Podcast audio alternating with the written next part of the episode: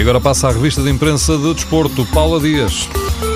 Estão os dois no divã. Jorge Jesus e Rui Vitória não foram à psiquiatra, mas Júlio Machado Vaz traça o perfil dos dois treinadores hoje na bola. Jorge Jesus tem um ego enorme, rebenta e depois sai canelada, frase arrogante ou provocação. Júlio Machado Vaz fica com a sensação que, pelos lapsos de linguagem, o ideal para Jorge Jesus não era treinar um dos clubes, mas os dois ao mesmo tempo.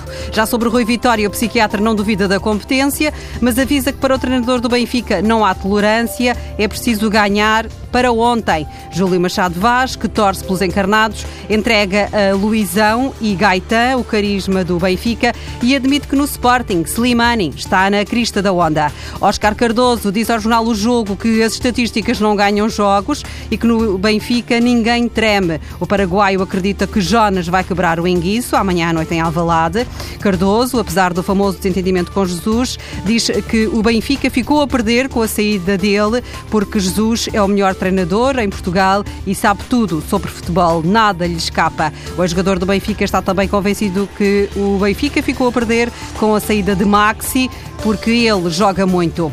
Cristiano Magina é avançado e goleador do Angrense, admirador confexo de Maxi Pereira. Considera um jogador especial, um jogador à Benfica, diz ele ao Record. Magina gostava de trocar de camisola com agora jogador do Futebol do Porto, mas nem sequer acredita que o uruguaio vá aos Açores. Derby K, clássico em Espanha. A marca garante que Bale vai chegar a 100% fisicamente perfeito para o jogo de amanhã com o Barcelona. O ataque BBC do Real pode estar, no entanto, em risco. O AS aponta a incógnita Benzema. Está dependente do que vai dizer hoje Valbuena no caso da chantagem com o vídeo de caráter sexual. No Barça, o Sport anuncia o regresso do tridente, Neymar, Soares e Messi. Ainda em Espanha está no mundo deportivo um desabafo da viúva de Joma Lomu. Ela pede ajuda. Os tratamentos médicos dispendiosos a Lomu deixaram a família numa situação delicada. Quando morreu, há dois dias, Lomu, estrela maior do rugby na Nova Zelândia e no mundo,